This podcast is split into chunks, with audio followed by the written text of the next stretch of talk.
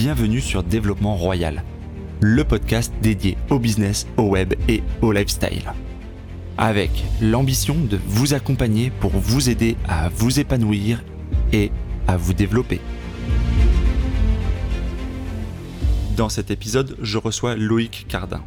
Vente sur eBay, start-up, commerce physique, immobilier ou encore location courte durée, Loïc est ce qu'on appelle un serial entrepreneur. Je vous invite à découvrir ce parcours très inspirant.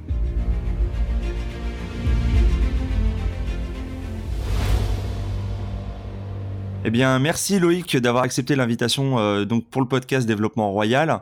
Euh, Loïc, ça fait un petit moment que je, te suis, que je te regarde. J'ai assisté à certains de tes conférences et séminaires. Tu es également sur YouTube. Euh, je vais te laisser te présenter auprès des auditeurs du podcast.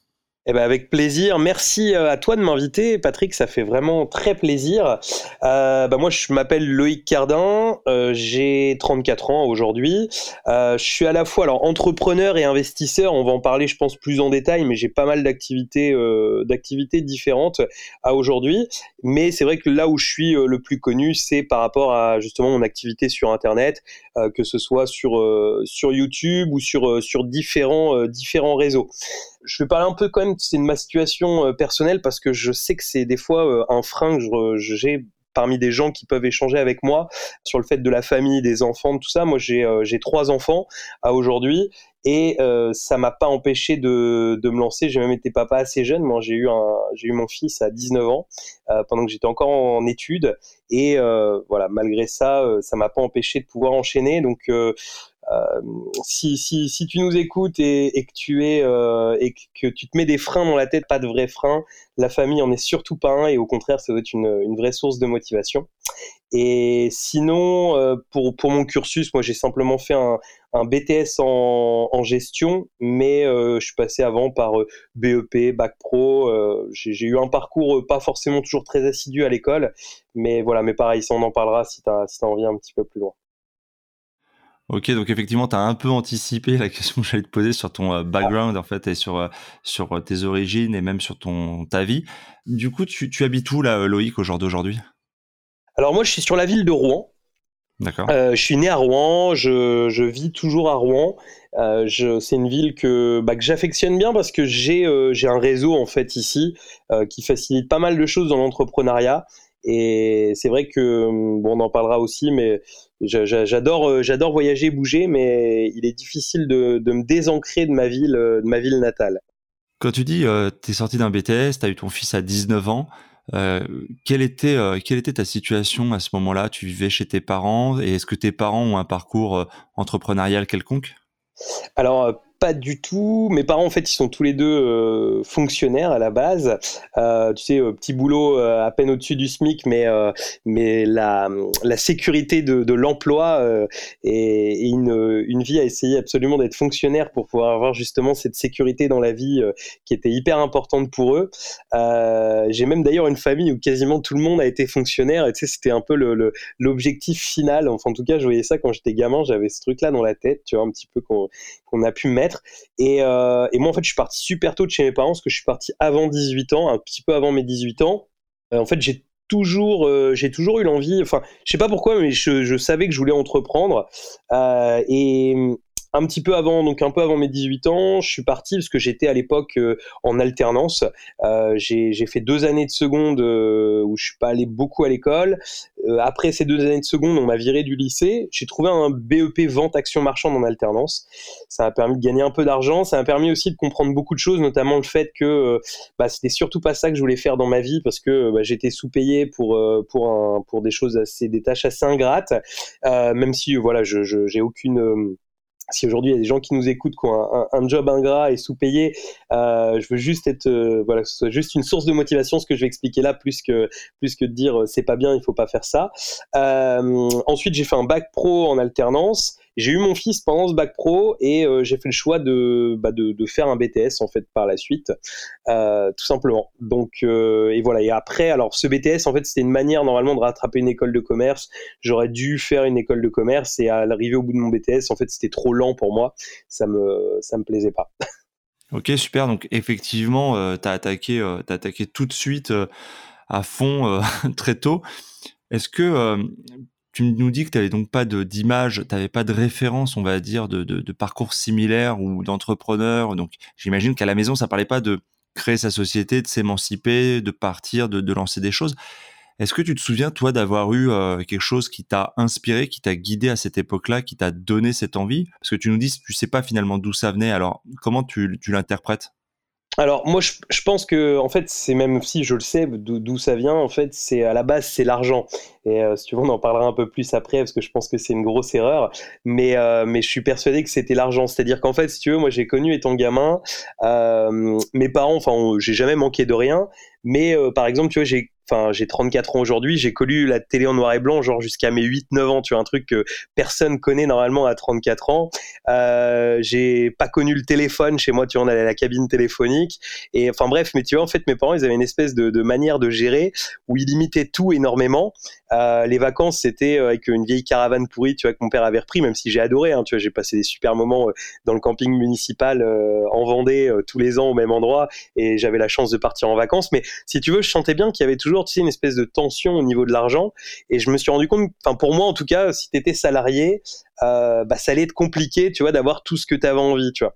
Et, et, en fait, à la base, c'est ouais, c'est complètement l'argent, en fait, c'est sûr même. Ouais, c'est un dénominateur et un moteur qui est commun à beaucoup de personnes. Et puis, surtout chez les sujets jeunes, quand on en rencontre, euh, que ce soit toi ou moi, je pense qu'il y a beaucoup d'attrait, d'attirance pour effectivement euh, un, côté matériel. Enfin, je veux dire, la société nous, tend cette image du matérialisme en permanence. Donc, c'est effectivement le, on va dire le dénominateur commun souvent quand tu es jeune de te dire tiens je veux envie j'ai envie de lancer quelque chose pour gagner de l'argent c'est pas forcément comme tu le disais la, meilleure des motivations mais en tout cas c'est euh, normal que ça puisse en être une à un moment donné quoi Mmh, complètement, complètement d'accord avec toi. Donc du coup, comment ça s'est passé pour toi après, euh, après cette étape? Tu es parti, tu as tout de suite attaqué avec un, la création de quelque chose ou euh, tu as eu une étape où tu as été justement, comme tu dis, euh, tu es sorti de ton cursus, tu as été salarié un temps? Comment ça s'est passé? Alors ouais, j'ai été salarié. en fait, je suis sorti de, mon BTS. En fait, j'ai eu la chance de trouver. alors tu vois, c'est toujours un petit peu, on parle du réseau, mais tu vois déjà à l'époque, j'ai eu la chance avec du réseau de trouver une place. J'étais assistant acheteur en fait pendant mon BTS, c'est-à-dire que euh, c'était des gens qui étaient euh, qui étaient acheteurs industriels, qui achetaient euh, pour notamment pour Legrand, etc. des pas mal de matières premières, de pas mal de choses. Et en fait, j'ai vu beaucoup de négociations à l'époque et ça m'a énormément énormément passionné. Et quand j'ai fini mon BTS, en fait, ils m'ont proposé un CDI d'entrée de jeu que j'ai accepté à 1500 euros net par mois, ce qui n'était pas, tu vois, pas mauvais mais euh, bah, j'y suis resté un mois et demi et euh, j'ai démissionné. Je suis parti. Euh, je suis parti. En fait, déjà la, tu vois la quête de l'argent, c'était pour moi bah, 1500 euros net. En fait, on m'a proposé un poil mieux avec un job de commercial et je me suis dit bon allez vas-y on y va, on, sort de, ça qui quelque part me passionnait beaucoup plus que ce que j'ai fait par la suite, tu vois, mais mais par contre qui était qui était simplement mieux rémunéré. Mais à côté de ça, en fait, ce que j'ai fait, c'est que j'ai toujours plus ou moins entrepris. C'est-à-dire que pendant mon BTS, arrivé à la fin de mon BTS, j'ai commencé à vendre des produits euh, sur Internet, en fait sur eBay. Et j'avais un, c'était un peu particulier. En fait, j'ai rencontré un ami à l'époque, son père faisait ça, et euh, on s'est mis à le faire tous les deux. Et on partait en fait en région parisienne, donc c'était à une heure et demie, tu vois, à peu près de voiture. Et on allait sur euh, des grosses foires à tout, acheter des produits d'occasion euh, et euh, les revendre en fait sur eBay. Et c'est-à-dire que sur eBay, on prenait toutes les ventes terminées en fait dans la semaine. On regardait tous les produits qui avaient fait des, bons résultats, mais hum, on a abordé en fait les choses un petit peu différemment. Tu as des gens qui font ça souvent, tu sais, un petit peu en mode brocanteur ou des choses comme ça. Et nous, pas du tout. En fait, l'idée, c'était simplement de trouver des produits qui se vendaient. Donc, on a vendu, par exemple, tu as eu un plein boom euh, il y a quelques années des yaourtières qui sont revenus dans les, dans les, dans les magasins. Je pense que c'était dû au fait sur eBay qu'on en vendait énormément.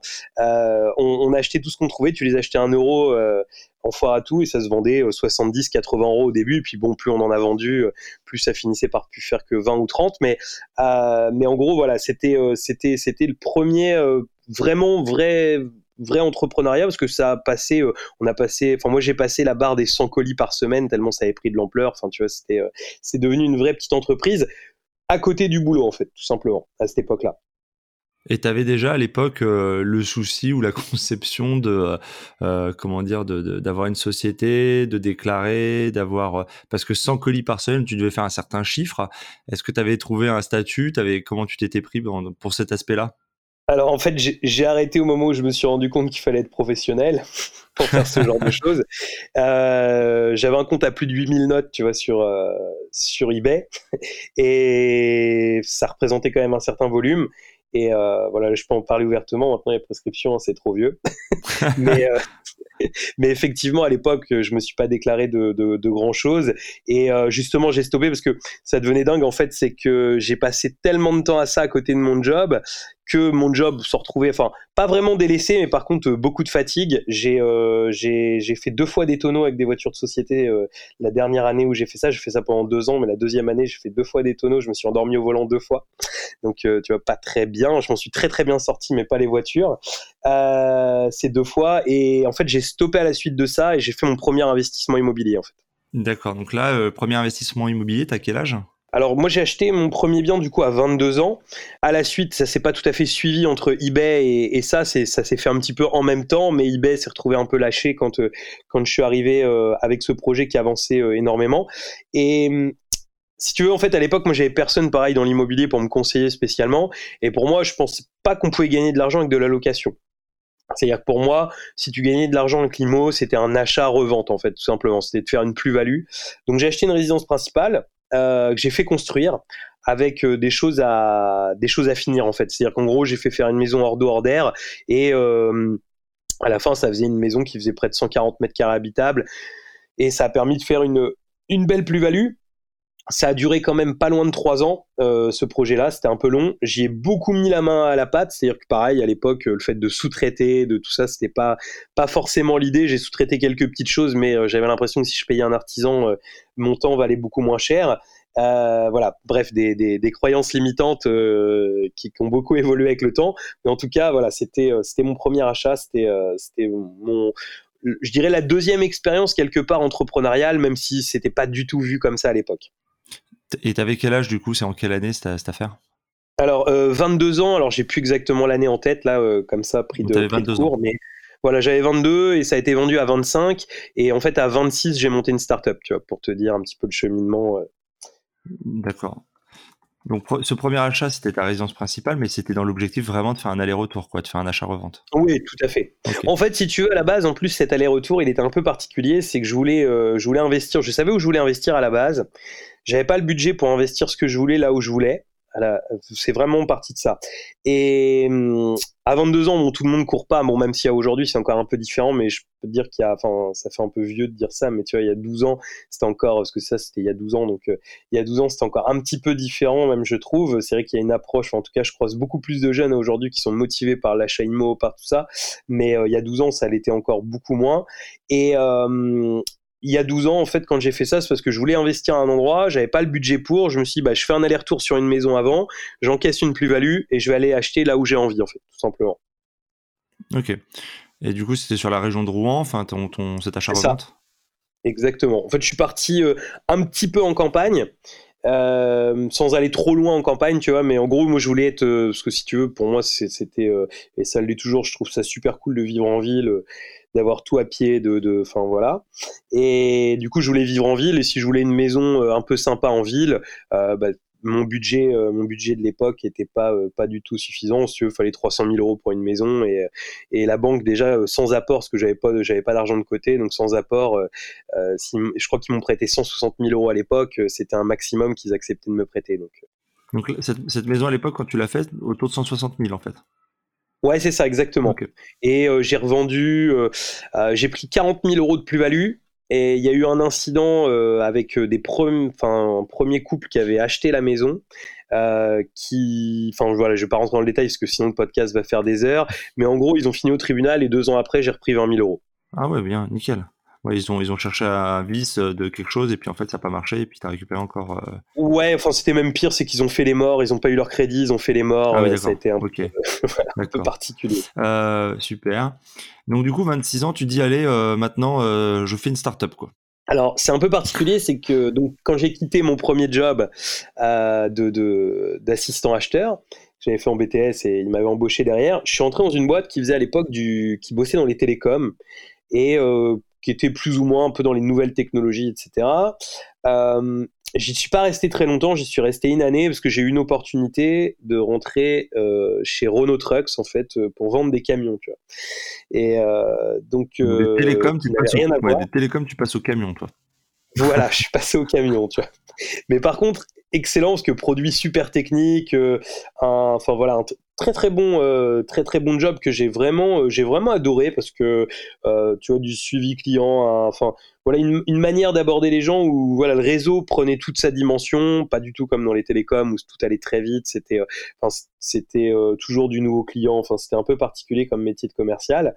Et euh, donc bref, donc j'ai fait ça. Et dans l'entrefaite, ben, j'avais un ami que j'avais fait rentrer dans cette boîte de télécom qui était qui était lui technicien hyper technique en termes de, d'informatique, de, tout, ce domaine à l'époque.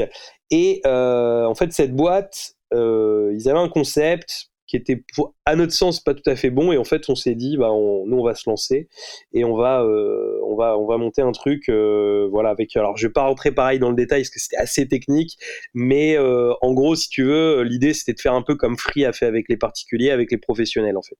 D'amener des coups de des coups téléphoniques vraiment pas chers en passant par de la voix sur IP etc etc et donc on a monté cette structure là donc à deux et euh, bah, j'ai lâché un job euh, où j'étais plutôt bien rémunéré, ce que je gagnais entre 2500 et 3000 euros par mois, pour partir euh, dans une aventure entrepreneuriale.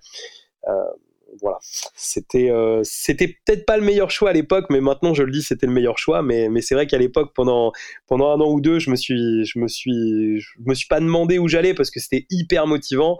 Mais c'est sûr qu'en termes de en termes de rémunération, etc., quand on se lance un petit peu à l'arrache, ça peut être euh, ça peut être des fois compliqué. Oui, bien sûr.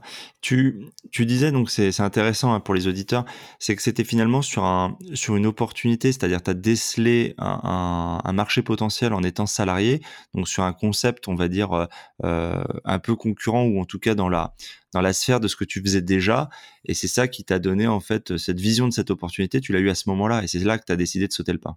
Mmh, tout à fait, exactement. Exactement. En fait, ce qui s'est passé, c'est que j'ai vu qu'on avait la possibilité, parce qu'à l'époque, pareil, pas spécialement d'argent d'avance, euh, pas du tout une gestion, tu vois, comme, euh, Enfin, j'avais jamais lu Robert Kiyosaki à l'époque, euh, je connaissais pas.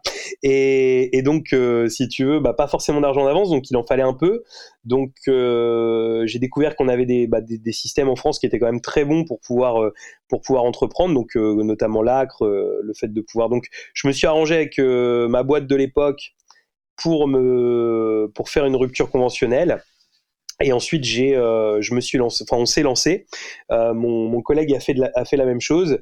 On a réussi à soulever un peu d'argent, et puis, euh, et puis, bah, c'était parti, quoi. C'était, on était parti dans notre aventure. Alors, ça a été une aventure hyper enrichissante parce qu'on est passé en deux ans de temps, on est passé de zéro à plus d'un million d'euros de chiffre d'affaires, on est passé à plus de 10 salariés. Euh, mais tout dans l'état d'esprit euh, startup, ça va très vite. On mangeait beaucoup d'argent à l'époque euh, par rapport à par rapport à ce qu'on par rapport à ce qu'on faisait mais on faisait du chiffre hein, quand même en face et puis bah une équipe ultra jeune enfin voilà du, du c'était voilà ambiance startup quoi Ouais, bah, donc une super super expérience.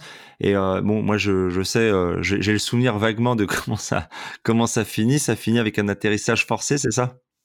C'est ça, exactement. En fait, au bout de, au, bout de 4 ans et, de manger, euh, manger plus d'argent qu'on gagnait, euh, parce qu'on était sur des nouveaux concepts, beaucoup de recherche, beaucoup de, beaucoup d'investissements, euh, on, bah, on s'est retrouvé à, court de liquidité et obligation d'aller faire un tour au, au, tribunal de commerce pour faire bien les choses.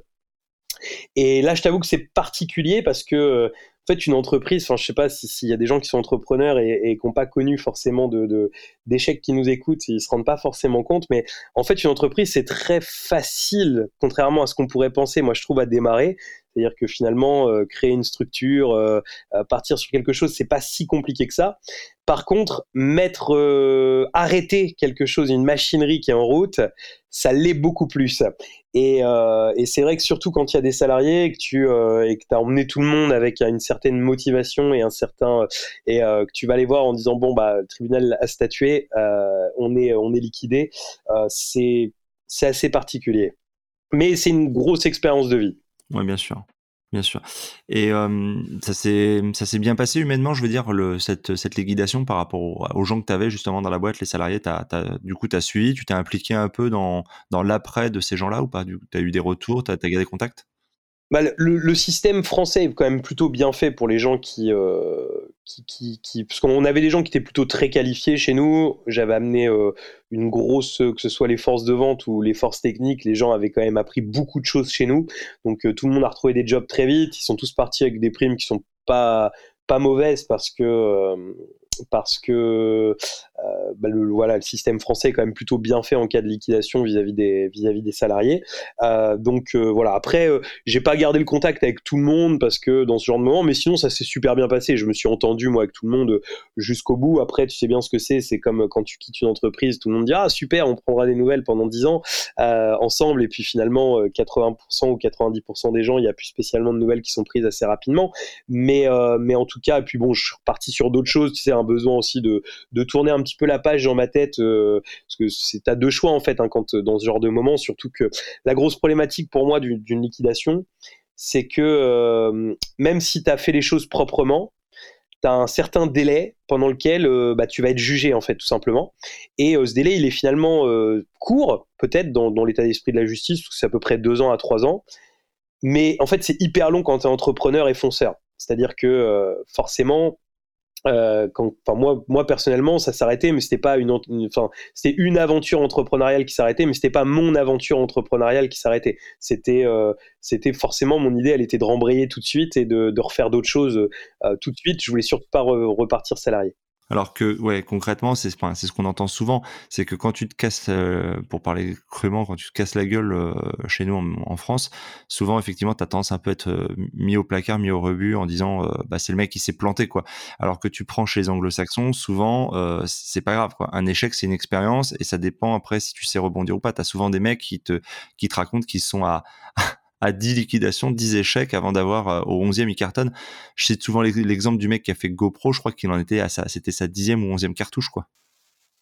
C'est énorme, c'est énorme, j'avoue, ouais. Je, ne connaissais pas le GoPro, je vais aller voir bah, tu regarderas, je crois que c'est, je crois que c'est dans une interview Forbes, si je dis pas de bêtises, où il explique que je crois que quand il lance GoPro une énième fois, euh, sa femme lui dit euh, bon par contre là, enfin tu passes le cap des 30 ans, faut faut, faire les choses. Euh, faudrait peut-être penser à te, stabiliser un petit peu parce que c'est bien. T'as tenté, euh, tu vois, je dis une connerie, c'est parce que je sais plus ce qu'il avait tenté, mais genre peut-être les barres à salade le mois dernier, euh, puis le mois d'avant, il avait fait, je sais pas, les vidéocassettes quoi. Et elle lui dit bon, c'est quoi cette énième idée quoi? Et, euh, et bon, bah c'était c'était enfin la bonne, c'était enfin le bon marché, la bonne boîte. Et mais il dit j'ai eu raison de persévérer, mais c'est vrai que c'est pas toujours évident. Et chez nous, comme tu le dis, très justement, je pense qu'effectivement, tu as, cette partie où tu as un peu l'impression d'être mis dans un placard, euh, même au niveau euh, financier. Quoi. Je pense que les mecs te regardent en se disant, mais attendez, vous, venez déjà nous planter une fois, pourquoi ce coup-ci, ça serait meilleur que la fois d'avant quoi? Oui, c'est clair. Bah, c'est en plus c'est un peu ça, c'est-à-dire que euh, ce qui est un sketch, c'est que j'ai réussi à soulever des crédits financiers parce que dans l'entrefaite j'ai investi dans l'IMO et j'ai continué à investir, mais c'est vrai que c'est assez fou, c'est que j'ai réussi à soulever des crédits, mais, mais normalement j'étais blacklisté. C'est-à-dire que je sais pas, j'ai eu la chance d'avoir euh, une banque euh, qui a pas été regardée en fait. Je pense qui a, a, pas fait d'études plus poussées parce que sinon j'étais normalement blacklist pendant la, durée euh, jusqu'à jusqu'à jusqu'à jusqu'à ce temps que le, jugement soit prononcé. Donc bon, heureusement, j'ai pas eu de. En fait, si tu veux, en gros, comme on a comme on a liquidé avec un peu de un peu de dette bancaire, etc j'avais un risque important. Et moi, mon réflexe, a été justement de dire, bah, attends, s'ils viennent me chercher, euh, dans l'entrefaite, j'aurais refait suffisamment d'argent euh, pour pouvoir payer ce que je peux devoir. Quoi. C'était un peu l'idée. Parce que tu, juste, alors on va pas épiloguer là-dessus, les gens regarderont si ça les intéresse, mais euh, en termes de structure, vous étiez quoi? Vous étiez en SAS SARL. SARL à l'époque. Et donc, mm. alors je suis pas spécialiste non plus, mais vous étiez solidaire des dettes contractées par la société? Ah, En fait, non, mais hum, en gros, enfin, on va rentrer dans les choses un peu juridiques, mais en gros, si tu veux, même si t'es, enfin, j'avais, euh, j'avais, j'avais quelques engagements personnels, mais qui étaient pas énormes, que j'ai soldé très vite. Euh, ça, c'était pas un souci il y, Avait, il y avait probablement, enfin, on va pas dépiloguer, mais probablement qu'il y avait effectivement plus ou moins sur un aspect ou un autre, quelque, quelque chose qui te faisait penser qu'il pouvait venir éventuellement te demander euh, des liquidités ou de l'argent en plus, quoi. Ouais, en fait, j'avais pas. Euh, en fait, si tu veux, c'est simple. Hein. en France, pour faire en deux mots, ça va être beaucoup plus clair pour les gens qui nous écoutent. En gros, tu as ce qu'on appelle. C'est une société à responsabilité limitée, on te la vend toujours de cette manière-là. mais en réalité, ou une SAS, pareil, tes responsabilités sont limitées. Mais en réalité, euh, tout tribunal peut, s'il il juge qu'il y a eu une faute de gestion, en fait, venir te rechercher sur tes biens propres sans aucun souci.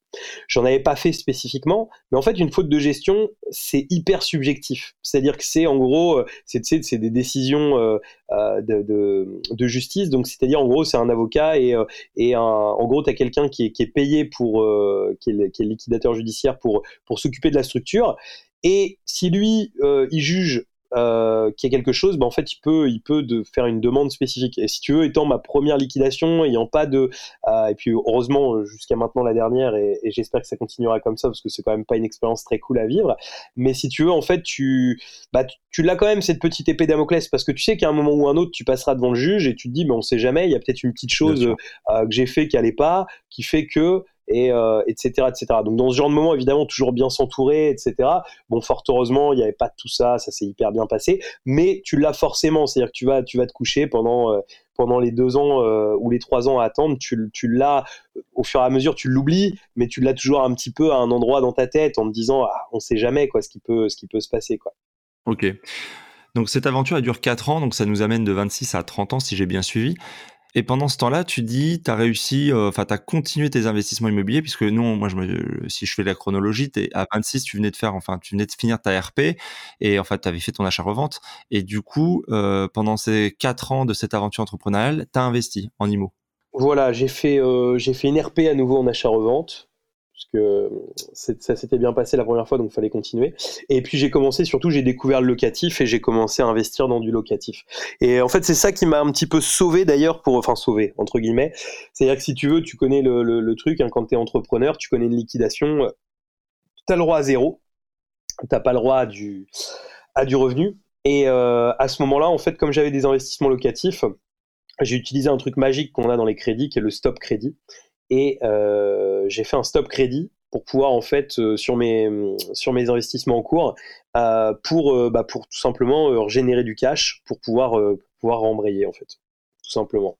Et sans, sans, rentrer dans, les, dans des considérations importantes, mais sur une durée de 4 ans, alors quels étaient déjà tes revenus un peu toi en tant que patron de cette entreprise pour donner un ordre de grandeur, hein, pas forcément le chiffre exact, mais... Je prenais entre 3000, enfin en fait ça dépendait des moments, parce qu'au début forcément beaucoup moins, mais au meilleur moment on a pris euh, bon, pas loin de 5000 euros, quoi. c'est à peu près ça dans les revenus. D'accord. Et tu euh, as dû attendre tes trois bilans pour pouvoir euh, faire tes, achats déjà ou pas? Non, j'ai réussi à chaque fois moi à soulever, soulever de l'argent. en général avec un bilan, j'ai toujours à peu près réussi à soulever de l'argent. parce que même une fois cette société liquidée, j'en ai remonté une autre, on en parlera après, mais pareil, avec un bilan, j'ai réussi à continuer à soulever de l'argent euh, auprès des banques. Après, il y, a une chose qui est hyper importante, c'est les dossiers en fait qu'on monte, euh, les bilans aussi qu'on présente. C'est-à-dire qu'à chaque fois que j'ai monté des structures, ça a toujours marché tout de suite, et, euh, j'ai toujours réussi à présenter des bilans qui n'étaient pas mauvais d'entrée de jeu aux banques. Quoi. Et qu'est-ce que tu achetais comme type de bien sur ces quatre années? Tu as fait, as fait quel type d'achat locatif Ça a été plutôt des petites maisons de ville en fait à ce moment-là. en fait, j'ai pas cherché j'ai cherché la rentabilité, mais aucunement. C'est-à-dire que si tu veux, c'était un peu évolution du cerveau. Quoi. Premier, euh, premier achat que je fais, euh, je fais un achat-revente parce que j'ai l'impression que je peux gagner de l'argent que comme ça. Et par la suite, je croise, je croise un entrepreneur en fait qui me dit qu'il investit dans l'immobilier et puis qui me dit bah non mais c'est cool en fait un, un comment dire un, locataire peut payer ton crédit quoi. Et en fait, ça a fait tilt dans mon cerveau, je me suis pas mal intéressé. Et à ce moment-là, en fait, pour moi, il fallait qu'un locataire paye mon crédit. Mais tu sais, j'allais pas gagner de l'argent, quoi. Et, euh, donc, j'ai investi de cette manière-là. Tu étais au niveau 1 du, du processus, quoi. C'est-à-dire, tu étais en version 1.0, tu te dis euh, une opération. Euh, une opération blanche, c'est il paye le crédit, quoi. tu t'occultais les charges, les à côté, la, taxe foncière, etc. Quoi. Alors non, non, non, j'ai quand même été, enfin si tu veux, j'ai été rentable, c'est-à-dire que c'était en gros, c'était, c'était de l'autofinancement, opération blanche, payé, mais mais il me reste rien. Voilà, c'est ça. En gros, c'était l'idée. D'où l'idée du stop crédit en fait pour pouvoir justement générer du cash, parce que comme ça générait pas spécialement de cash ni de revenus, bah, il fallait il fallait trouver quoi. D'accord. Donc à ce moment-là, quand tu achètes et dans la, société, tu dis pas que la société va, tomber, tu achètes en te disant, voilà, dans 15, 20 ans, 25 ans, en vue que c'est des opérations blanches, euh, ça sera autofinancé et donc euh, ça me fera des revenus, mais seulement à l'échéance.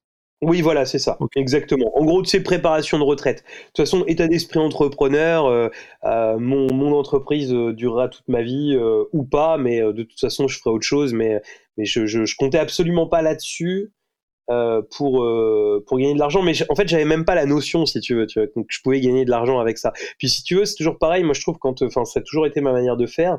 Tu, tu trouves un système, tu vois un système qui marche et après tu le dupliques. Et si tu veux, j'ai fait une opération, euh, j'ai acheté deux petites maisons de ville euh, qui s'autofinançaient. Bon bah ça a marché, bah j'ai dupliqué en fait. Je me suis pas posé la question, j'étais dans l'état d'esprit de mon entreprise. Euh, voilà, c'était là-dessus que je gagnais de l'argent. Ensuite, l'immobilier, tant mieux si je peux en faire et tant que la banque est à peu près ok pour me suivre. D'ailleurs, ils ont ils m'ont pas suivi. J'ai eu deux refus de prêt la dernière année de mon entreprise que, que j'ai fermée et j'ai pas pu investir cette année-là. Mais sinon, voilà, tant, tant que c'était possible, on y allait. Ok.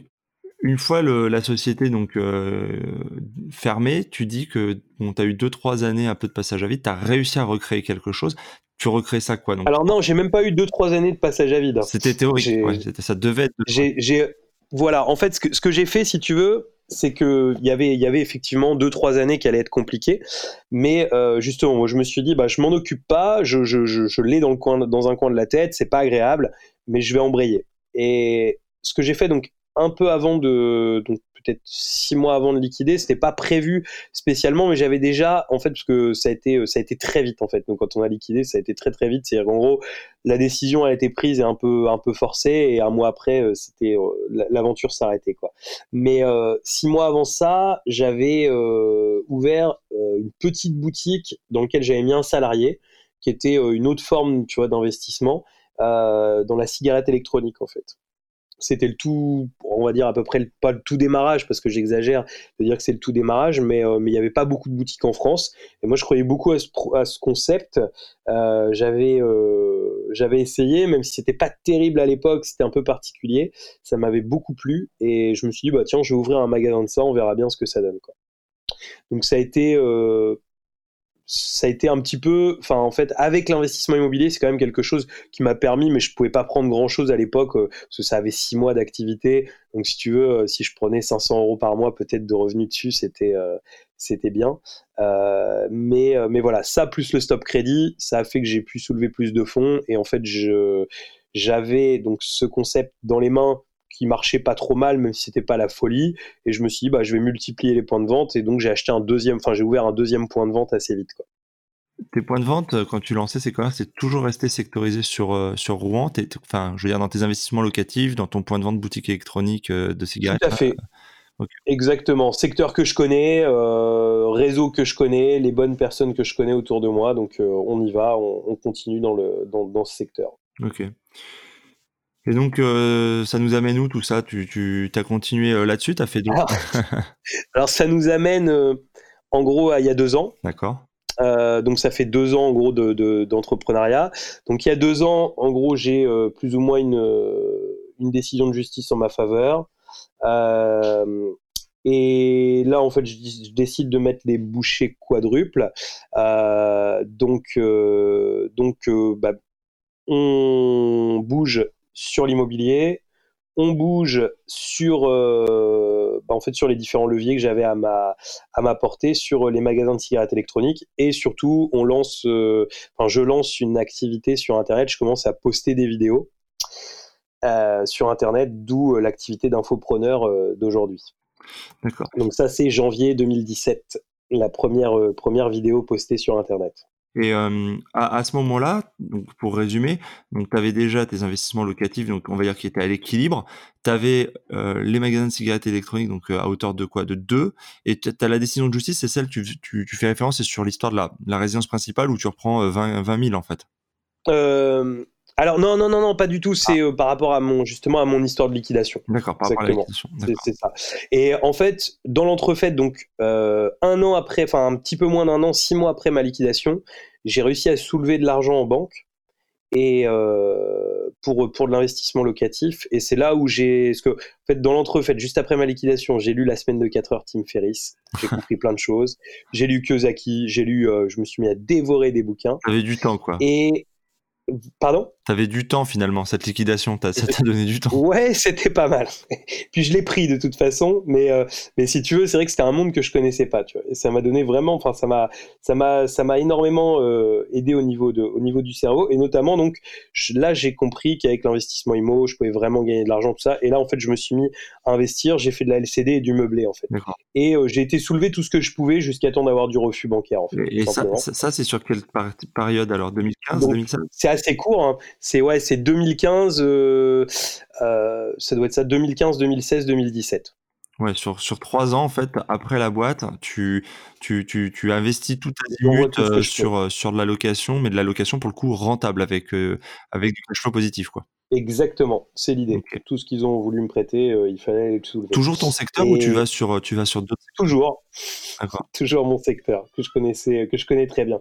En fait là, mon secteur, euh, on pourra en parler si tu veux, mais je l'ai un petit peu avec justement avec internet tout ça. Je pense que j'y ai pas mal participé parce que j'ai j'ai des amis qui sont marchands de biens, des, enfin bref, j'ai pas mal de, j'ai un, un, assez gros réseau et euh, on a pris quasiment sur des grandes, enfin quand on a acheté des lots en surface importante, on a pris presque 1000 euros du mètre carré là depuis depuis trois ans à peu près euh, dans ma ville. Et ça devient vraiment compliqué et donc euh, là, je suis en train de sortir justement de mon réseau pour 2000, enfin de, de mes habitudes pour 2019.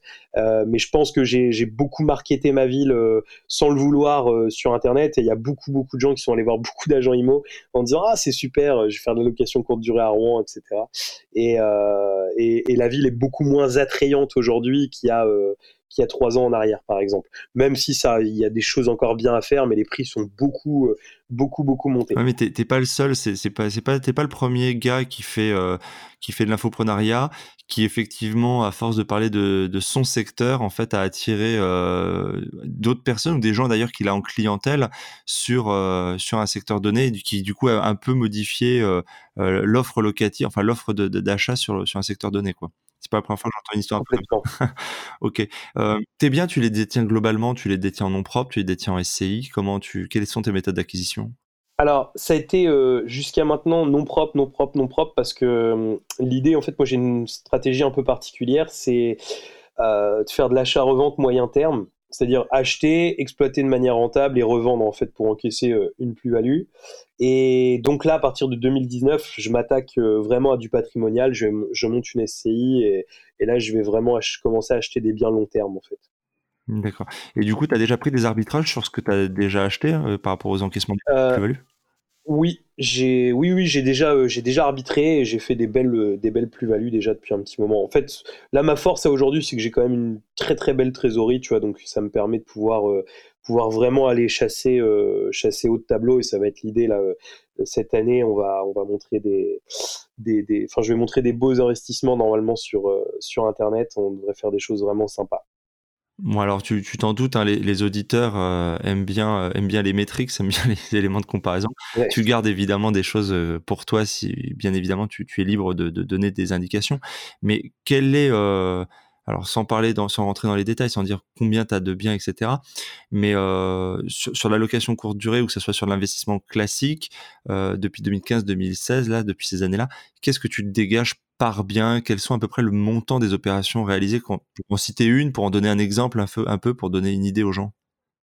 Euh, alors, une des plus, enfin, une chose, un, appartement vraiment sympa que j'avais fait, c'est j'avais euh, un, appartement meublé, euh, conservé. Donc, alors lui, il avait été encore fait dans l'époque où je gagnais pas forcément euh, beaucoup d'argent, euh, beaucoup d'argent chaque mois. Euh, mais par contre, bon, il y avait petit cash flow, je sais pas, ça devait faire peut-être 50 euros par mois. Par contre, revente au bout de 6 ans et au bout de 6 ans, donc c'était un bien que j'avais acquéri 60 et quelques mille euros et revendu 120 000 euros. Donc il y a un peu de taxation à la plus-value. Hein. il faut rester, il faut rester. 34% sur ton propre, quoi, à peu près. Ouais, c'est ça exactement. En gros, 30%, exactement. Même si on a un peu de choses à déduire, donc euh, euh, je dirais que c'est plutôt 25, mais, euh, mais voilà. Mais dans, dans l'état d'esprit, exactement, c'est ça. J'ai dû, j'ai dû, j'ai payé à peu près 25% de ces 60 000 en, plus-value. Mais tu avais, avais, fait une réno dans ce truc? Tu avais pris, c'était un taudis Oui. Il y avait des travaux. En fait, moi, c'est vraiment ma spécialité, c'est d'acheter des biens dont pas grand monde veut, et avec beaucoup de travaux, et de faire faire les travaux et de, et de conserver en fait. et de revendre plus tard. Faire faire les travaux, donc ça sous-entend que maintenant tu bon, es sur un secteur donné, donc depuis les gens te connaissent et tu as, ton réseau de gens qui font les travaux euh, régulièrement pour toi. Quel est, euh, comment tu arrives à faire cette maîtrise des travaux? Est-ce que tu observes des prix à peu près standards? On dit par exemple 1000 euros du mètre carré, une grosse réno, etc. Est-ce qu'il y a des choses que, que tu vois redondantes ou pas?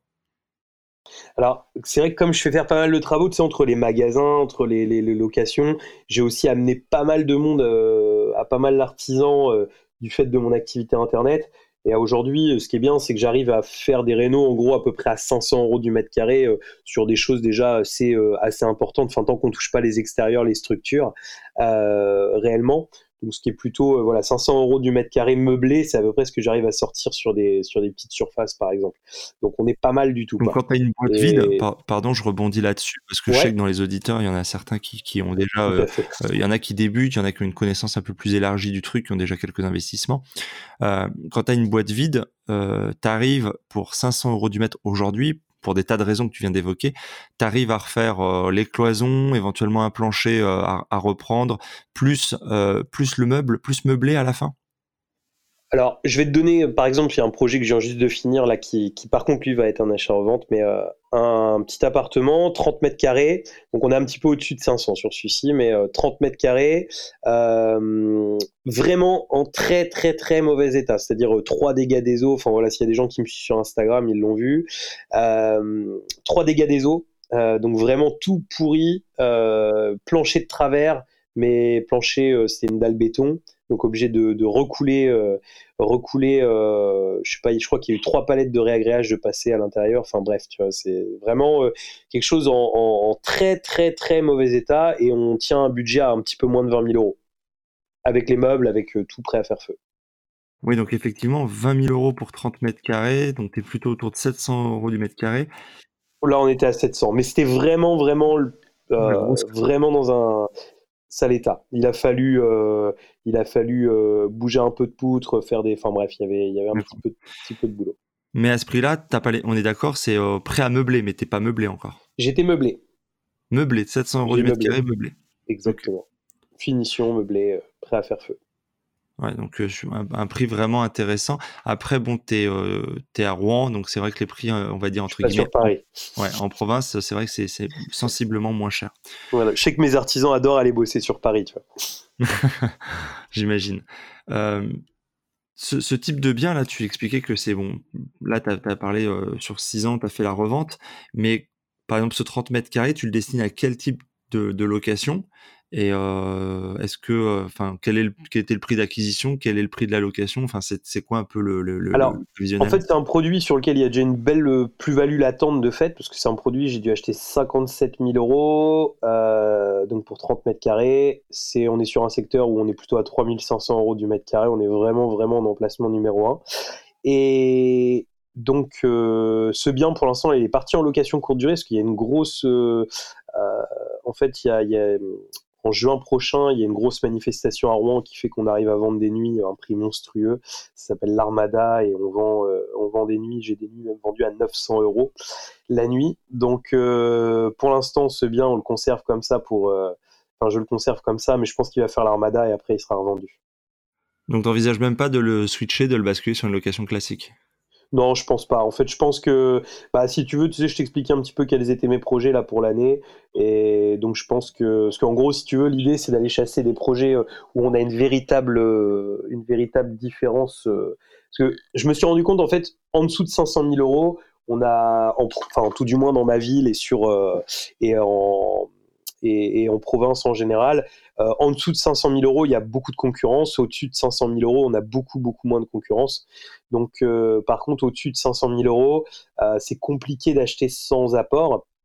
Donc, l'idée, c'est vraiment d'avoir pas mal de cash dispo pour pouvoir, pour pouvoir faire des opérations comme ça.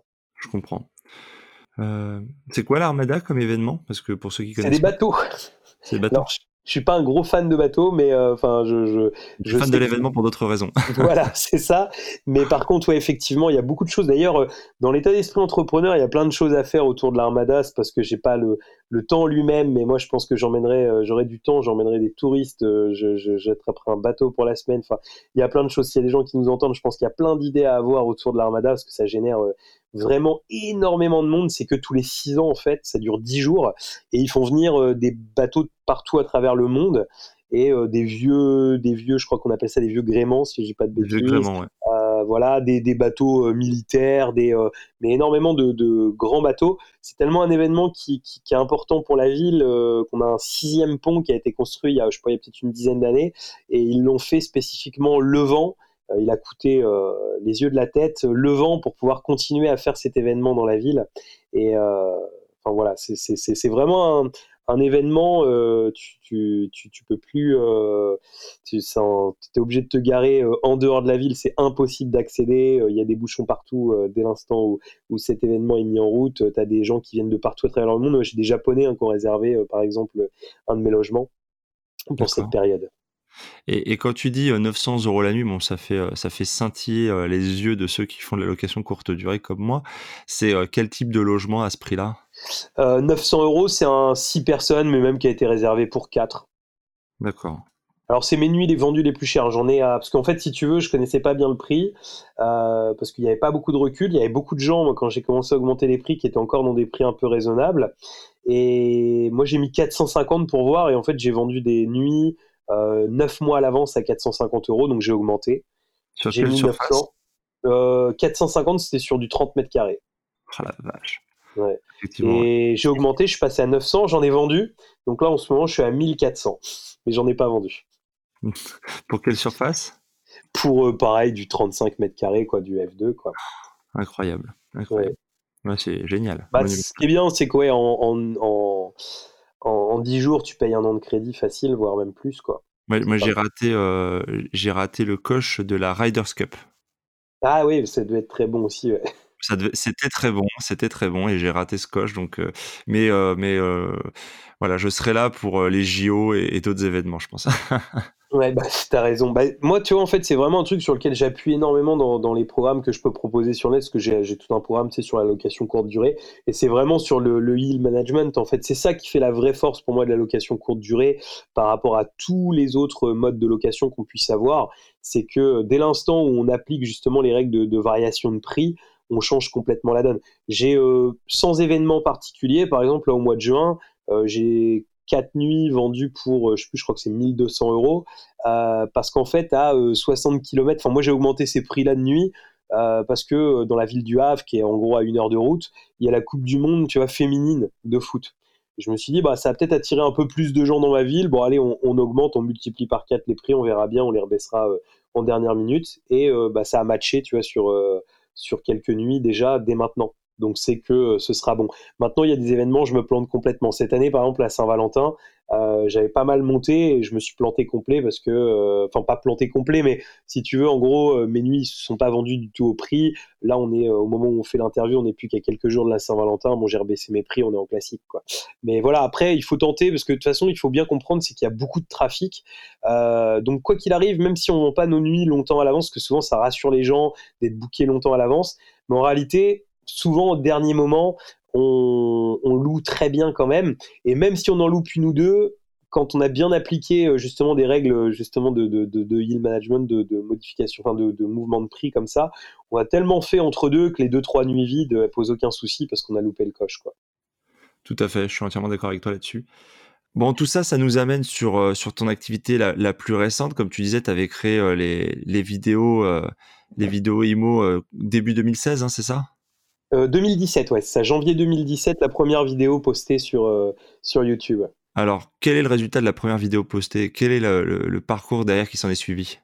Alors, euh, beaucoup de travail, parce que YouTube, c'est un monde particulier. J'y connaissais pas grand-chose et j'ai eu une volonté un peu particulière au démarrage de pas forcément trop trop me former, mais de, de pendant 6-8 mois de, de vraiment appréhender les choses par moi-même pour comprendre euh, voilà beaucoup de choses par moi-même. Et euh, par contre grosse motivation. C'est-à-dire que j'ai fait euh, le premier mois où j'ai posté j'ai fait 30 jours 30 vidéos en fait. C'était un c'était un défi personnel pour et il fallait que je tienne le rythme.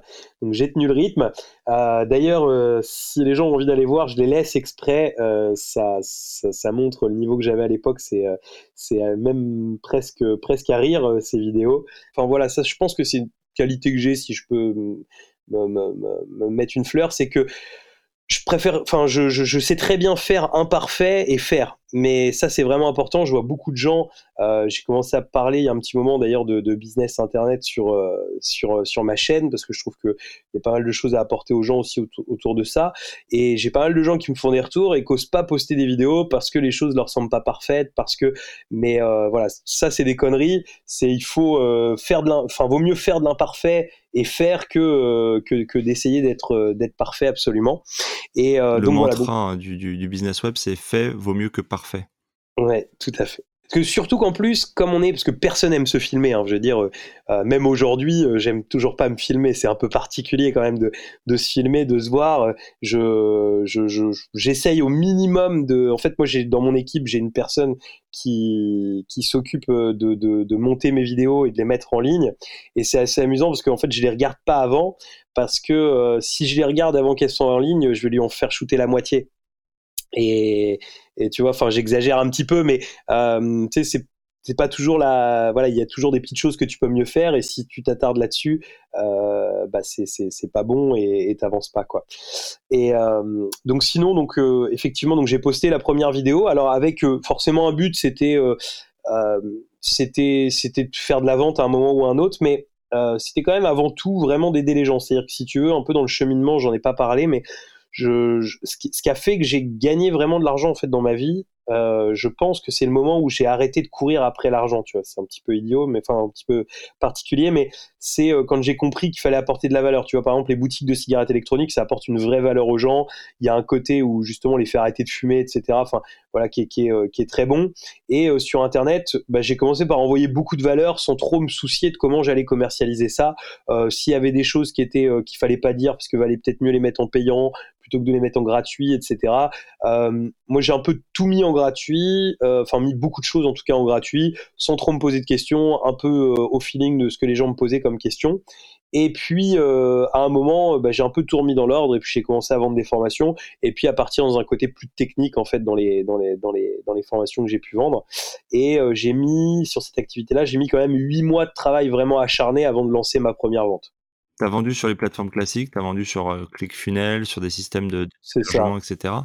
Voilà, en fait, j'ai fait, euh, bah, j'utilise le combo un peu classique qui est euh, ClickFunnels et euh, GetResponse. Je pense que ça parlera aux gens qui font de l'infoprenariat.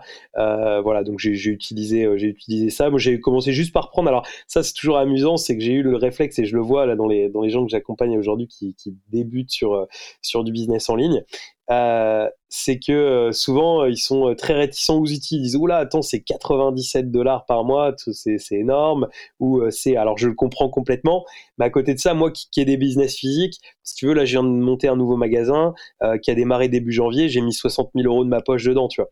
Et et voilà, un, business internet, en fait, ça vaut rien quoi à monter. C'est ça qui est, qui est complètement impressionnant, c'est qu'avec presque rien, tu peux avoir accès à un trafic, euh, à un trafic gigantesque. Et euh, il faut pas hésiter pour moi vraiment à prendre les bons outils tout de suite parce que euh, justement c'est hyper dur de migrer d'un outil vers un autre une fois que tu as, mis en route avec un outil, tu as tous tes, tunnels, tes choses qui sont dedans et voilà, ça, voilà, bref, ça c'était une petite parenthèse un peu particulière.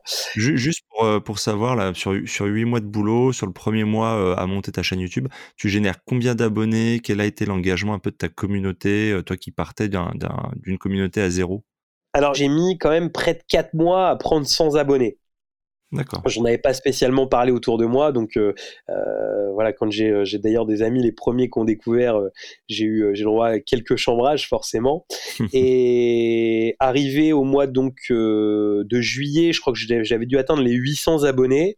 Euh, j'étais pas forcément doué en plus pour capter de l'email à l'époque, donc je devais avoir genre 350, 400 emails dans ma liste. Ouais, 400 emails, c'est ça. Et j'étais pas loin de lâcher en fait, parce que si tu veux, comme j'avais d'autres choses qui me rapportaient vraiment de l'argent, l'immobilier me rapportait de l'argent à côté, euh, les, mes activités de magasin me rapportaient de l'argent à côté.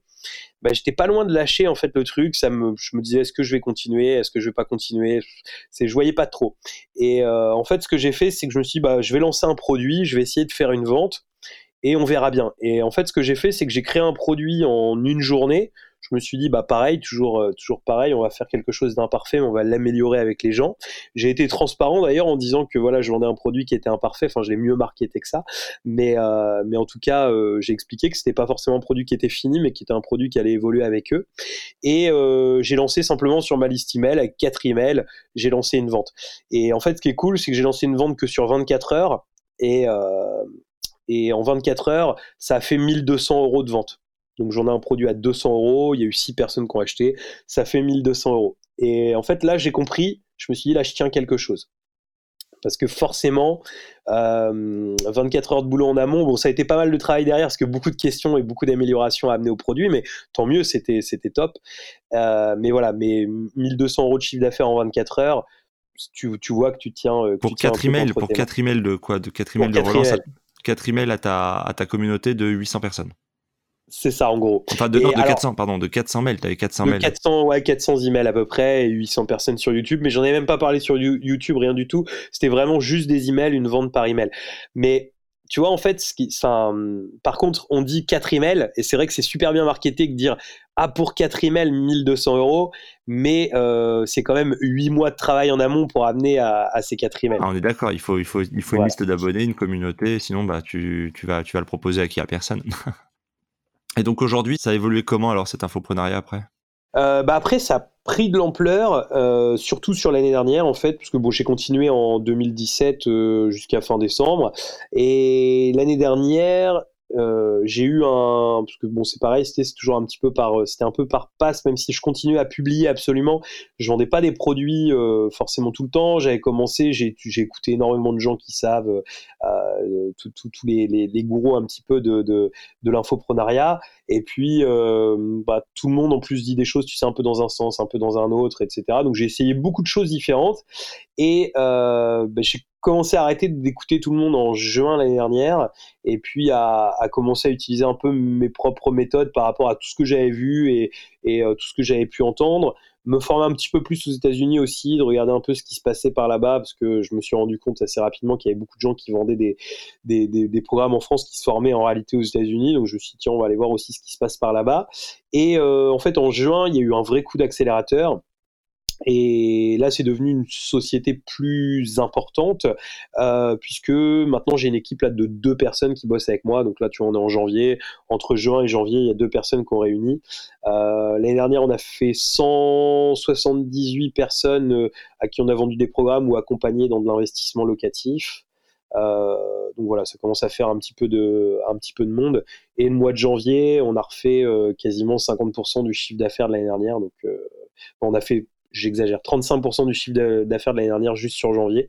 Donc euh, voilà, c'est en train de, on sent l'effet, le, euh, l'effet, moi je mesure ça un petit peu, je, ne sais pas si tu, tu, vois un peu les intérêts composés en bourse, mais euh, je trouve que l'infoprenariat c'est un petit peu ça, c'est un peu les intérêts composés. Ouais, tout à fait. Tu as continué sur. Euh, ta, bon, tu as, dit que tu avais vraiment fait un mois challenge à 30, 30 vidéos. Derrière, tu t'es mis euh, quoi comme cap de, de publication de contenu? Tu vois, c'est un, une vraie question qu'on se pose en fait quand on essaie de monter une communauté ou qu'on essaie d'être régulier, d'apporter de la valeur aux gens. Qu'est-ce que tu t'es fixé comme objectif Tu vois, moi, par exemple, c'est une question que je me pose par rapport à la création du podcast, par exemple. Alors, il y, a deux choses différentes, mais YouTube, par exemple, je connais vraiment bien parce que moi, c'est une plateforme qui me plaît, enfin, qui me parle beaucoup et j'ai misé beaucoup de choses sur YouTube. Alors, moi, je me suis fixé euh, depuis longtemps de trois vidéos par semaine. Bon, j'ai des fois fait que deux, des fois fait qu'une, des fois pas fait du tout. Euh, pendant ces deux ans. J'ai pas tout le temps été ultra régulier. Par contre, euh, il y a une chose qui est sûre en fait, parce qu'on a beaucoup beaucoup bossé. Euh, en fait, j'ai une personne dans mon équipe qui est vraiment dédiée au SEO, en fait, SEO du site web, SEO YouTube, etc. Et on a beaucoup bossé là-dessus. Il y a une chose qui est complètement vraie, c'est que YouTube, aujourd'hui, il faut publier du contenu toutes les semaines. C'est-à-dire même qu'une vidéo, mais il faut en fait l'algorithme, on lui envoie des messages hyper puissants. Et maintenant, j'ai jamais une semaine sans au minimum un contenu. Et il y a un petit hack que je peux donner d'ailleurs, c'est que euh, si on peut pas publier de contenu une semaine sur YouTube, il faut euh, créer une playlist et mettre des vidéos dedans. En fait, ça équivaut. Alors, on peut pas le faire toutes les semaines, ce, serait magique. Mais en tout cas, si une semaine on loupe, il faut créer une playlist dans la semaine et ça va envoyer un signal fort en fait à l'algorithme. Et c'est comme si on avait publié un contenu en réalité. Enfin bref. mais euh, mais si tu veux, en gros, ce qu'il y a, c'est que vraiment dans les algorithmes, il faut comprendre qu'on a besoin d'une régularité si on n'a pas cette régularité, euh, c'est compliqué de percer en fait. C'est euh, c'est vraiment compliqué. Ou alors après, il faut utiliser de la pub, des choses, mais, mais en tout cas, par du référencement naturel et gratuit, euh, il, faut, il faut vraiment une grosse régularité. Le podcast, je sais moins de dire, parce que je suis moins, moins spécialiste du podcast. J'ai pas fait de podcast, même si c'est si quelque chose qui peut, euh, qui peut me motiver à un moment, mais en tout cas, ça fait pas partie pour l'instant de, de, des contenus que j'ai proposés. Mais en tout cas, sur YouTube, c'est sûr et certain, euh, il faut publier au minimum une fois par semaine. Donc, tu as combien aujourd'hui de vidéos sur YouTube au total disponibles? Euh, je sais pas exactement, mais je pense peut-être 230, ouais, peut-être 230, je pense. Et tu as combien d'abonnés à peu près? Euh, À peu près 10 000, un petit peu plus de 10 000 personnes. Ok.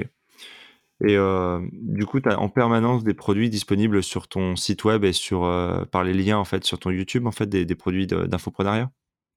Alors, on a, modifié, et c'est comme ça qu'on a fait exploser le chiffre en janvier. C'est un peu particulier, mais en fait, j'ai modifié complètement la stratégie. Et fin décembre, en fait, on a fermé tous mes programmes.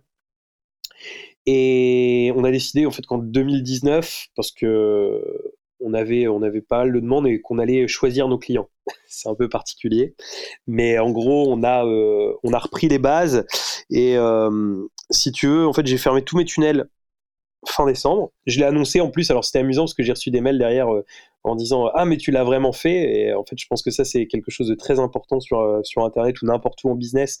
Quand on dit quelque chose il faut le faire parce que si on le fait pas euh, bah le coup d'après un client il comprend plus qu'il y a une urgence hein, on, le sait s'il y a des gens qui font de l'infoprenariat ou autres qui sont un petit peu euh, adeptes des techniques marketing l'urgence c'est quelque chose qui fait vendre.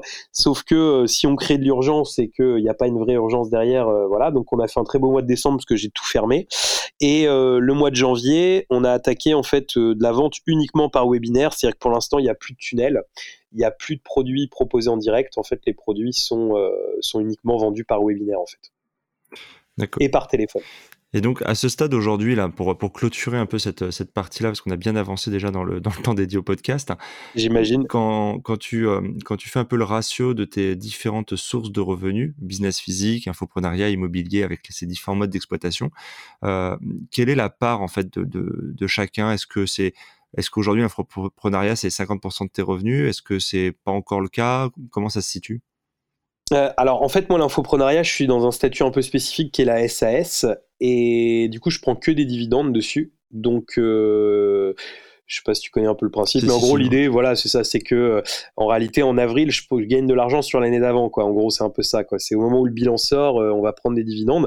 Donc en réalité, moi, l'infoprenariat, j'en ai pas spécialement besoin pour vivre, donc euh, j'ai beaucoup réinvesti et si tu veux, l'année dernière, j'ai pris, j'ai pris un peu plus de 20 000 euros.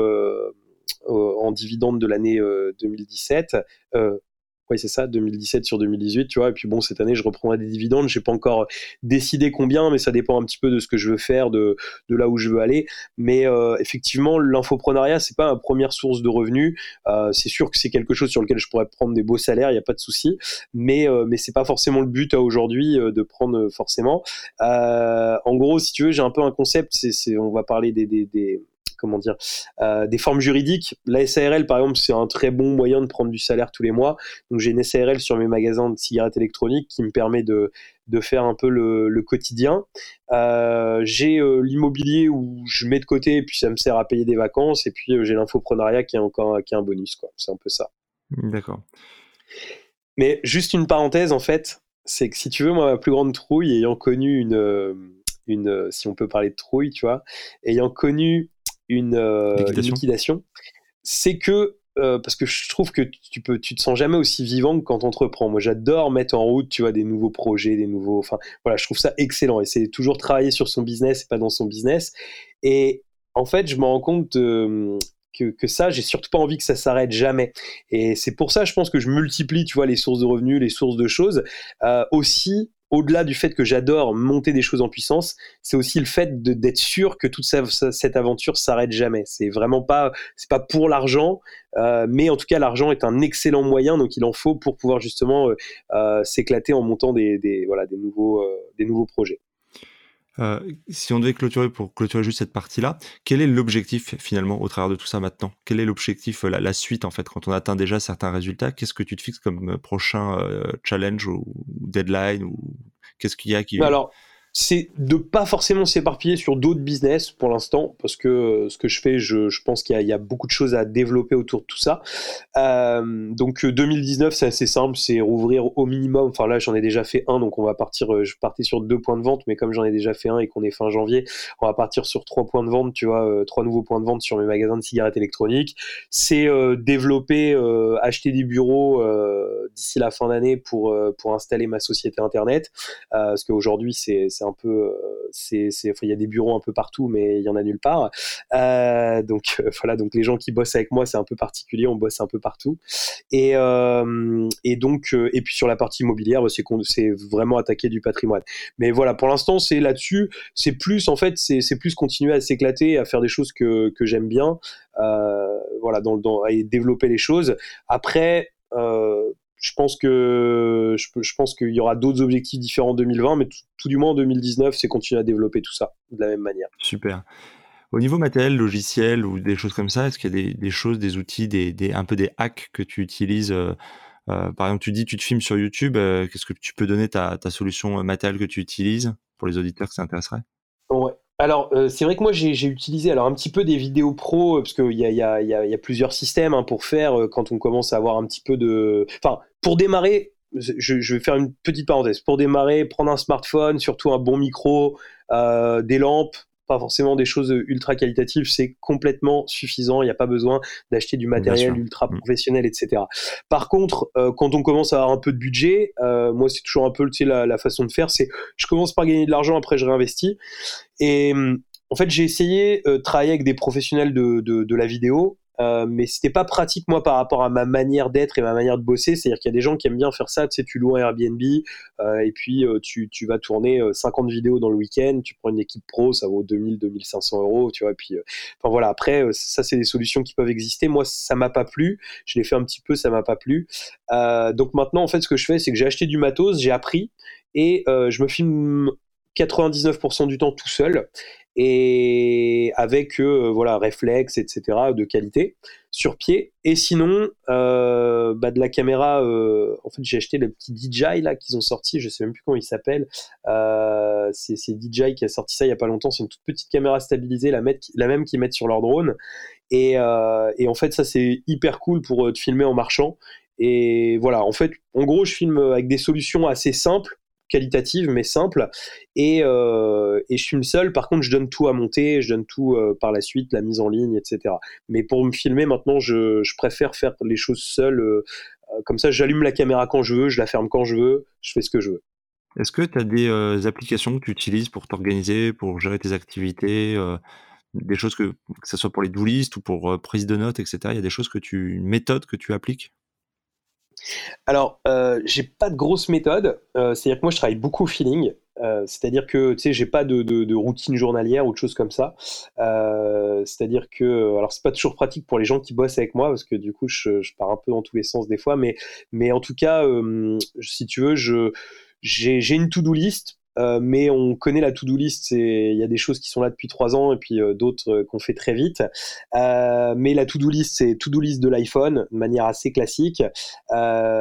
J'utilise quand même pas mal Evernote par contre parce que je trouve que c'est assez pratique pour échanger avec les équipes, etc., avec les gens avec qui on bosse.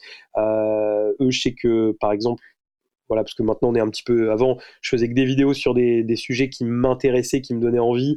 Euh, maintenant, c'est plutôt eux qui me font une partie des suggestions de vidéos par rapport au ranking, par rapport à YouTube, par rapport à des choses comme ça. Ça peut arriver. Donc, eux vont pouvoir me soumettre ça. Enfin, voilà, Evernote, c'est super pratique pour échanger. Euh, voilà. Par contre, j'ai une chose, c'est que moi, j'essaye d'éviter au maximum les appels téléphoniques. Euh, avec euh, voilà avec les gens avec qui je bosse, beaucoup de beaucoup de mails ou de Facebook Messenger et j'ai coupé toutes les notifs de mon téléphone quoi. Personnellement, j'ai aucune notif sur mon téléphone.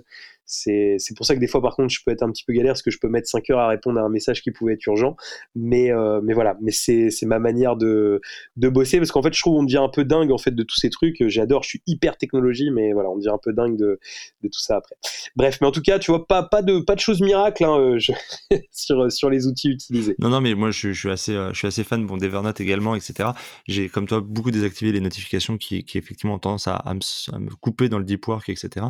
Donc je, te rejoins sur pas mal de choses, mais c'est vrai que des fois les gens se demandent. moi, j'utilise des outils organisationnels assez importants et j'échange souvent avec les gens sur leurs habitudes. il y, a quelques bouquins que, j'ai lus à ce sujet-là qui sont intéressants.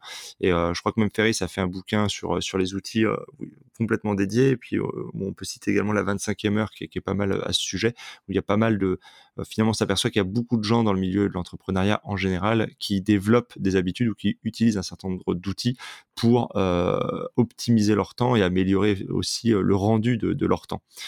Euh, on passe après si je peux me permettre juste une chose tu vois moi je suis plutôt juste parce que en fait je me rends compte que des fois le fait de l'organisation prend pas mal de temps et par exemple une chose simple je range rien dans mon ordinateur je fais tout avec le mode recherché tu vois.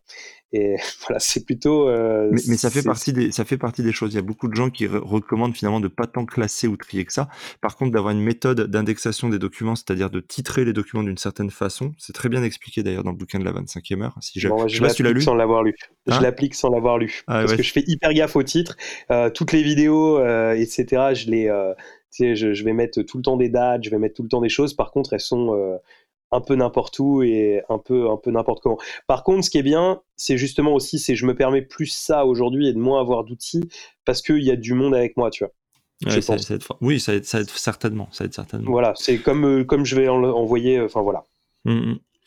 Qu'est-ce que je veux dire? On, va passer euh, succinctement, puisque on a abordé pas mal de thématiques, y compris celle de la deuxième partie. Euh, donc, euh, bon, tu en as un petit peu as abordé certaines choses. comme le podcast est aussi tourné business, mais pas uniquement, mais aussi tourné lifestyle et web, Est-ce que tu est-ce que tu voyages beaucoup? Est-ce que tu aimes voyager? Bon, j'ai regardé un peu ton feed Instagram, j'ai vu que tu étais au ski récemment, mais tu, c'est quelque chose qui est important pour toi? Alors, personnellement, oui, j'aime bien bouger. Alors, ayant trois enfants, forcément, euh, je, je, je, vis pas en Airbnb à l'année. Euh, ce serait un petit peu compliqué. Euh, et j'adore bouger en plus en famille. Donc voilà, donc là depuis depuis trois mois, j'ai fait Italie, j'ai fait là je suis parti au ski. Enfin au ski, je suis parti hors famille. je vais je vais à Toronto pour le boulot là dans quelques dans quelques semaines. Je vais je vais à Londres voir Tony Robbins en avril. Je vais à Dubaï en avril. Enfin voilà, je bouge, je bouge régulièrement quand même. Voilà, c'est euh, et ça c'est quelque chose que j'adore. Euh, enfin que j'adore. C'est, euh, enfin ce qui est ce qui est surtout important, je trouve avec le voyage, c'est que on voit vraiment d'autres manières de penser quoi. Et, en fait, voyager c'est bien, mais voyager et discuter c'est vraiment mieux. Il y a hum, j'ai voulu faire vivre une expérience tu vois, à mes enfants il y a, il y a à peu près un, il y a un petit peu plus d'un an on est parti pendant un mois et demi euh, habiter à New York. Je dis habiter parce qu'en fait c'était vraiment l'esprit, c'était l'esprit d'attraper un appart et quand tu restes un mois et demi sur place, c'est un petit peu plus compliqué de, t'es un peu moins dans l'organisationnel, quoi. T'es plus dans le, dans le, dans, il faut faire avec les problématiques qui peuvent arriver. Et euh, surtout que ma fille avait 9 mois à ce moment-là, la petite. Donc euh, voilà, un peu particulier, mais c'était cool. Et voilà. Et là, j'ai rencontré plein d'Américains, plein de trucs. J'ai, j'ai, enfin, excellent, quoi. Par exemple. C'est euh, voilà, ça je j'adore euh, et expérience à renouveler dans la mesure du possible euh, avec les, les, problématiques de chacun, de d'école, de, tout ça quoi. Je partage tout à fait ton avis. Enfin, je suis toujours surpris parce que on dit souvent, bon, les aux États-Unis, il y a des, des, choses qui se font et qui arrivent dix ans plus tard chez nous. Bon, je me rappelle être allé en, en 2010, avoir vu plein de bars à salade et aujourd'hui, Aujourd'hui, les bars à salade fleurissent partout en France et notamment à Paris. Et je pense qu'effectivement, mais quel que soit le, terrain où tu, de, jeu finalement que tu explores, tu as effectivement des, plein de choses, à, d'idées à, récupérer, de rencontres à faire, de, partenariats lier ou de simplement de, choses à découvrir qui peuvent t'inspirer et t'aider pour la, pour la suite, que ce soit à un niveau personnel ou, ou, professionnel. Quel est le prochain euh, défi, trip, euh, grande aventure que tu, te, que tu te réserves alors ou que tu prévois de faire? Euh, bah, défi trip ou grande aventure, il n'y en a pas spécialement. Je vais pas faire rêver sur ce coup-là. ça va être plus compliqué. non, tu, repars non, mais tu repars pas à New York à un mois et demi. Enfin, tu veux pas réitérer cette expérience? Euh, j'ai, euh, ma femme, elle a eu quelques, enfin rien de très grave, mais quelques petits ennuis de santé, tout ça. Donc là, si tu veux, on va, on va à Dubaï, on y va une semaine pour se reposer tranquillement. Mais voilà. Et en fait, on a compris aussi avec ma fille à 9 mois que c'était. C'est pas adapté. c'était pas adapté. Et voilà, quand tu quand tu quand es obligé d'aller euh, à l'hôpital pour euh, une problématique ou une autre avec euh, toutes les, enfin bref, c'est particulier. Une galère. du coup voilà, là elle a deux ans. Je pense qu'on lui laisse encore un an, tu vois, et, là on va on va repartir dans des dans, justement dans, à refaire, refaire une mini retraite entre guillemets, ça c'est le concept Tim Ferriss, mais je trouve qu'il a raison. On, va refaire ça, mais on va attendre qu'elle ait, ouais, je pense trois ans, c'est un bon âge pour pour être plus voilà pour être mieux et puis surtout en fait personnellement, tu vois, bon, comme je disais, je suis hyper implanté dans ma ville, etc. Je pense que je finirai pas mes jours ici, euh, mais euh, j'ai euh, j'ai de la famille, notamment, tu vois. je vais pas rentrer dans tout le détail de familial, mais j'ai une grand-mère qui est, qui est encore en vie, qui est qui est quelqu'un que j'apprécie particulièrement et qui supporterait absolument pas qu'on aille ailleurs.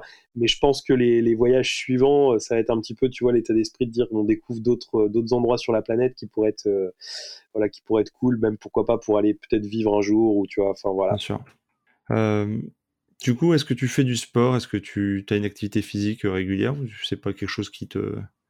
Alors, ça, c'est ma. C'est mon. Talent Comment dire? J'ai fait beaucoup de sport en fait. J'ai fait beaucoup de basket, moi. Et j'ai arrêté euh, à peu près au moment où j'ai monté ma startup. Après, j'ai eu plein de passions. Je me suis mis au golf, mais euh, j'ai passé la carte verte, j'ai arrêté. Euh, je me suis motivé, j'ai fait du sport en salle, ça a duré six mois, j'ai arrêté. Et en fait, je suis assez zapper depuis quelques années. Et là, ça fait un an que j'ai pas fait grand chose en termes de sport et je l'ai vraiment senti en allant au ski. Ça m'a, euh, ça m'a retourné le cerveau et ça va faire partie. Je sais pas encore ce que je vais faire, mais je, je vais me remettre à quelque chose parce que là, en un an, je me suis vraiment, euh, je me suis encrouté, tu vois. Ok, écoute, on arrive vraiment sur la fin du podcast. Tu en as parlé tout à l'heure, tu as eu quelques lectures qui ont été un peu révélatrices pour toi. Quels, quels, sont actuellement les livres que, que tu lis? Est-ce que tu lis beaucoup? Et qu'est-ce que tu peux euh, nous, nous, nous conseiller, euh, conseiller aux auditeurs? Alors moi c'est par passe la lecture. Euh, bon l'année dernière je, m'étais mis un objectif, tu vois, 52 livres dans l'année, j'en ai lu 38, euh, ce qui était déjà pas mal quand même. Euh, mais euh, voilà, cette année, là je suis en train de lire, je l'avais jamais lu, là juste à ce moment-là, je suis en train de lire deux livres parce que ça, ça m'arrive souvent, c'est que tu sais je fais livre audio et livre livre écrit. Donc c'est pas des idées qui collent, ouais c'est ça, des idées qui collent, des mots qui collent, je sais plus, j'ai plus le titre en tête. Je suis en train de lire et en, Et, en parallèle, euh, je suis en train de lire aussi, euh, mais en, audio, euh, Seconde Chance de Robert Kiyosaki, qui était le seul Robert Kiyosaki que j'avais pas encore, j'avais pas lu. Donc, donc je suis dessus. Et excellent, les deux livres, une tuerie. C'est c'est très très très bon. Il y en a un en fait pour en deux mots les idées qui collent ou les mots qui collent, je sais plus. en fait, en gros, l'idée c'est de raconter des histoires et pourquoi au niveau marketing, en fait, le, le fait de raconter des histoires nous fait retenir beaucoup mieux les choses. Et, et c'est vrai que voilà, en plus j'adore les histoires, donc c'est vraiment top.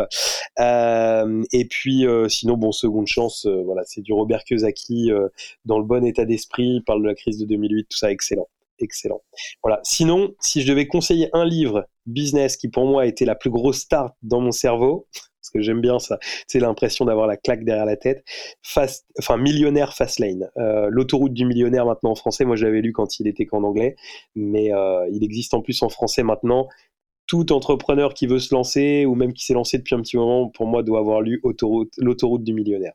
Ouais, je partage ton avis, c'est un excellent livre. Et en plus, euh, bah, comme tu l'as si bien dit, une méthode pratique, c'est effectivement d'écouter sur, euh, sur des, en audiobook, hein, sur des plateformes comme Audible, pour, pour ne citer que celle-ci. Moi, en ce moment, tu parlais, euh, j'écoute hein, le livre d'Olivier Roland, Tout le monde n'a pas eu la chance de rater ses études. Je sais pas si tu as eu l'occasion déjà de l'écouter ou de le lire. Ouais, je l'ai lu, excellent. très, très, très bon. Ok, super. Très, très bon.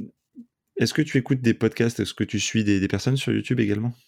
Alors, euh, pas grand-chose, j'en ai suivi beaucoup, mais je me suis rendu compte que en fait, je passais beaucoup de temps et, ça va vite euh, se perdre dans les méandres de YouTube et, de, des podcasts et de tout ça.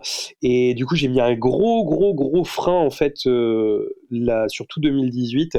Et j'ai quasiment rien suivi, plutôt du picking, tu vois, euh, une vidéo comme ça, une vidéo comme ça, parce qu'il y avait un sujet qui m'intéressait. Donc, euh, à aujourd'hui, je suis, alors c'est un peu, c'est un peu se, se, moquer du monde quelque part, parce que c'est une grosse source de revenus pour moi. Et à côté de ça, je consomme pas, tu vois.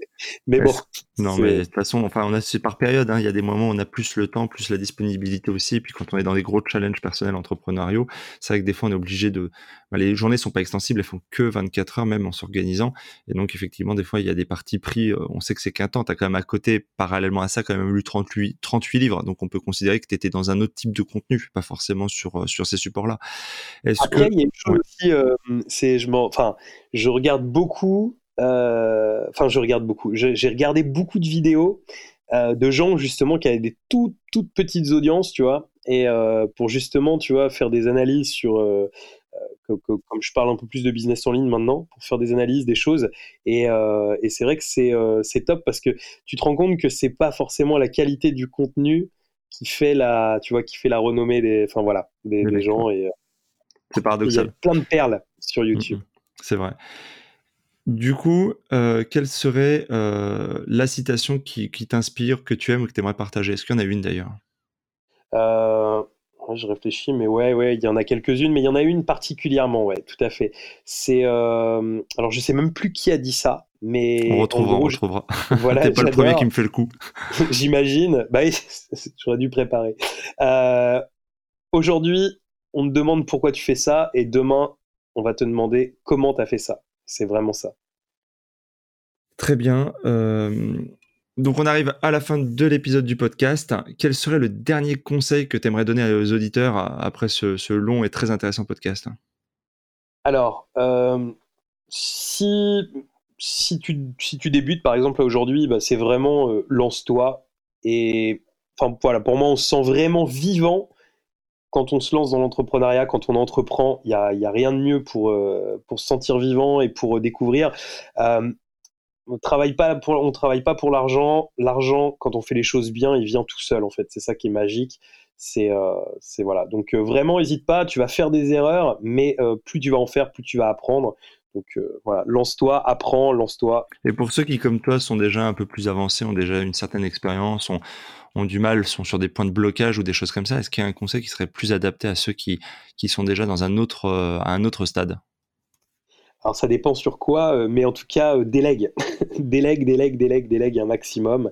Essaye de, garder pour toi que là où tu apportes une valeur ajoutée. Euh, c'est vraiment moi, en tout cas, ce qui m'a fait beaucoup, beaucoup, beaucoup monter ces, ces, dernières années, qui m'a permis vraiment de décupler, c'est de payer des gens pour faire. Et hum, en plus, euh, enfin bon après tu vois ça va être une toute petite parenthèse, mais c'est quelque chose de très personnel. Mais moi je, forme quasi, enfin je forme mes équipes, c'est-à-dire que je prends, euh, j'ai 95% des gens qui travaillent pour moi, qui sont des gens qui travaillaient pas auparavant ou qui étaient en chômage longue durée ou qui n'étaient pas forcément issus du domaine en fait. Et, euh, ça pareil, c'est un accomplissement, enfin c'est une satisfaction personnelle et en plus c'est voilà des équipes qui sont ultra motivées. Maintenant t'es pas obligé de faire ça, hein, c'est pas du tout ça que je dis, mais en tout cas délègue, délègue, délègue délègue, délègue, délègue. Super, merci beaucoup Loïc pour euh, le partage de cette aventure et de ta vision entrepreneuriale avec ce parcours très inspirant. Et donc on te souhaite beaucoup de réussite et n'hésite pas à revenir nous voir pour nous raconter un peu euh, euh, tes, nouveautés. Merci bien, avec plaisir, je reviendrai. à bientôt, ciao. À bientôt, ciao. L'épisode est maintenant terminé. J'espère que vous l'avez apprécié, qu'il vous a inspiré. Si oui, pensez dès à présent à vous abonner.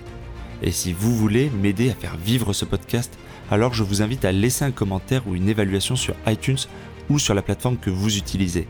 Cela me permet d'améliorer le contenu et de le faire connaître à un plus grand nombre de personnes. Et pour vous remercier de votre aide, je ferai chaque mois un tirage au sort parmi les nouveaux contributeurs et j'offrirai une heure de coaching ainsi qu'un bon d'achat de 20 euros sur Amazon. Le nom du gagnant sera publié sur Facebook. Vous pouvez bien sûr me retrouver sur ma chaîne YouTube ainsi que sur Facebook, Twitter et Instagram. Je mettrai les liens dans le descriptif de l'épisode et sur le site internet www.développementroyal.com. Je vous dis à bientôt pour de nouveaux épisodes. Si vous êtes arrivé à la fin de ce podcast, alors permettez-moi de vous proposer un passage à l'action. Si vous voulez apprendre à vous organiser pour devenir plus efficace dans votre business et dans votre vie, alors dans ce cas, inscrivez-vous à ma formation super organisée. C'est simple, il vous suffit de suivre le lien dans le descriptif de l'épisode ou sur le site www.développementroyal.com.